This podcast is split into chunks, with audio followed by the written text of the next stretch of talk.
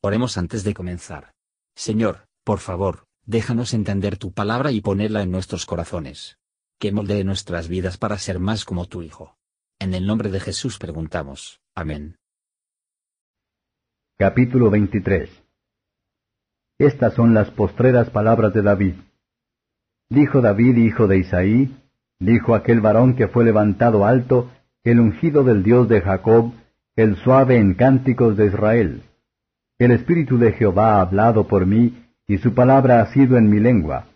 El Dios de Israel ha dicho, Hablóme el fuerte de Israel, el señoreador de los hombres será justo, señoreador en temor de Dios. Será como la luz de la mañana cuando sale el sol, de la mañana sin nubes, cuando la hierba de la tierra brota por medio del resplandor después de la lluvia. No así mi casa para con Dios, sin embargo, Él ha hecho conmigo pacto perpetuo, ordenado en todas las cosas, y será guardado. Bien que toda esta mi salud y todo mi deseo no lo haga él florecer todavía. Mas los de Belial serán todos ellos como espinas arrancadas, las cuales nadie toma con la mano, sino que el que quiere tocar en ellas, ármase de hierro y de hasta de lanza, y son quemadas en su lugar. Estos son los nombres de los valientes que tuvo David. El Tagmonita, que se sentaba en cátedra, principal de los capitanes. Era este Adino el Ensnita, que mató en una ocasión sobre ochocientos hombres. Después de éste, Eleazar, hijo de Dodo, de Aoi, fue de los tres valientes que estaban con David cuando desafiaron a los filisteos que se habían juntado allí a la batalla, y subieron los de Israel. Este, levantándose, hirió a los filisteos hasta que su mano se cansó y quedósele contraída la espada. Aquel día Jehová hizo gran salud, y volvióse el pueblo en pos de él solamente a tomar el despojo. Después de éste fue Samma, hijo de Aje Araíta, que habiéndose juntado los filisteos en una aldea, había allí una suerte de tierra llena de lentejas, y el pueblo había huido delante de los filisteos. Él entonces se paró en medio de la suerte de tierra, y defendióla e hirió a los filisteos, y Jehová hizo una gran salud. Y tres de los treinta principales descendieron y vinieron en tiempo de la siega a David a la cueva de Adulam, y el campo de los filisteos estaba en el valle de Rafaim. David entonces estaba en la fortaleza, y la guarnición de los filisteos estaba en Betlehem. Y David tuvo deseo y dijo, ¿quién me diera a beber del agua de la cisterna de Betlehem que está a la puerta? Entonces los tres valientes rompieron por el campo de los filisteos y sacaron agua de la cisterna de Betlehem que estaba a la puerta, y tomaron y trajeronla a David, mas él no la quiso beber, sino derramóla a Jehová, diciendo, Lejos sea de mí, oh Jehová, que yo haga esto. ¿He de beber yo la sangre de los varones que fueron con peligro de su vida? Y no quiso beberla. Los tres valientes hicieron esto. Y Abisai, hermano de Joab, hijo de Sarvia, fue el principal de los tres, el cual alzó su lanza contra trescientos, que mató, y tuvo nombre entre los tres. Él era el más aventajado de los tres, y el primero de ellos, mas no llegó a los tres primeros. Después Benaía, hijo de Joyada, hijo de un varón esforzado, grande en hechos de Capseel. Este hirió dos leones de Moab, y él mismo descendió e hirió un león en medio de un foso en el tiempo de la nieve. También hirió él a un egipcio, hombre de grande estatura, y tenía el egipcio una lanza en su mano, mas descendió a él con un palo y arrebató al egipcio la lanza de la mano y matólo con su propia lanza. Esto hizo Benaía, hijo de Joyada, y tuvo nombre entre los tres valientes. De los treinta fue el más aventajado, pero no llegó a los tres primeros. Y púsolo David en su consejo. Asael, hermano de Joab, fue de los treinta. Elaanán, hijo de Dodo de Betlehem. Sama de Arodi. Elica de Arodi. Eles de Palti. Ira, hijo de Hexes, de Tecoa. Abieser de Anatot. Mebunai de Usa. Selmo de Ao, Maarai de Netofat.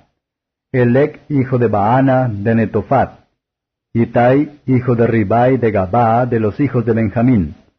Benaía Piratonita, Idai del arroyo de Gaas, Abialbón de Arbat, Asmavet de Barum, Eliaba de Saalbón, Jonatán de los hijos de Jasén, Sama de Arar, Ayam, hijo de Sarar de Arar, Elifelet, hijo de Asbai, hijo de Maacati, Eliam, hijo de Aquitofel de Gelón, Esrai del Carmelo, Parai de Arbi, Igeal, hijo de Natán de Soba, Bani de Gadi, Selec de Amón, Naarai de Beerot, escudero de Joab, hijo de Sarbia, Ira de Itri, Gareb de Itri, Uría Eteo, entre todos treinta y siete.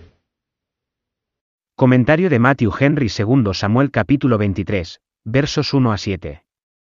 Estas palabras de David son muy dignos de consideración. Que aquellos que han tenido una larga experiencia de la bondad de Dios, y lo agradable de la sabiduría celestial, cuando vienen a terminar su curso, llevan su testimonio a la verdad de la promesa. David confiesa su inspiración divina, que el Espíritu de Dios hablaron por él. Él y otros hombres santos, hablaron y escribieron siendo inspirados por el Espíritu Santo. En muchas cosas que él tenía su propia negligencia y mala conducta culpable. Pero David consoló a sí mismo de que el Señor había hecho con él como pacto perpetuo. Con esto quiere principalmente destinado el pacto de misericordia y de paz, que el Señor hizo con él como un pecador, que creían en el Salvador prometido, que abrazó la bendición prometida, quien entregó al Señor, para ser su siervo redimido. Los creyentes serán para siempre disfrutar de las bendiciones del pacto. Y Dios el Padre, el Hijo y el Espíritu Santo, serán eternamente glorificado en la salvación de ellos. Así, el perdón, la justicia, la gracia y la vida eterna, se aseguran que el don de Dios por medio de Jesucristo. Hay una plenitud infinita de la gracia y toda bendición atesorada en Cristo, para los que buscan su salvación. Este pacto fue la salvación de todo de David, él también conocía la santa ley de Dios y la extensión de su propio pecado, que él percibió lo que ha sido necesario su propio caso en esta salvación. Por tanto, era todo lo que quiso. En comparación, todos los objetos terrenales perdieron sus atracciones, que estaba dispuesto a renunciar a ellos, o para morir y dejarlos para que pudiera disfrutar de la plena felicidad. Salmos 73 versos 24 a 28. Aún así el poder del mal, y la debilidad de su fe, la esperanza y el amor, eran su dolor y la carga. Sin duda, habría permitido que su propia desidia y falta de atención fueron la causa, pero la esperanza de que pronto debe ser perfecta en la gloria. Le animó en sus últimos momentos, versos 8 a 39. David beza anhelaba ardientemente el agua del pozo de Belén. Parece que es una instancia de debilidad. Tenía sed, con el agua de ese pozo a menudo mismo había refrescado cuando un joven, y fue realizada sin justa idea de que él lo deseaba. Eran sus hombres valientes tan atrevido a exponerse, al menor indicio de la mente de su príncipe, y tan ansioso por complacerlo, y no deberán anhelamos para aprobar a nosotros mismos a nuestro Señor Jesús. Por listo el cumplimiento de su voluntad, como nos lo demuestra su palabra, el Espíritu y la Providencia. Pero David derramó el agua como una libación al Señor.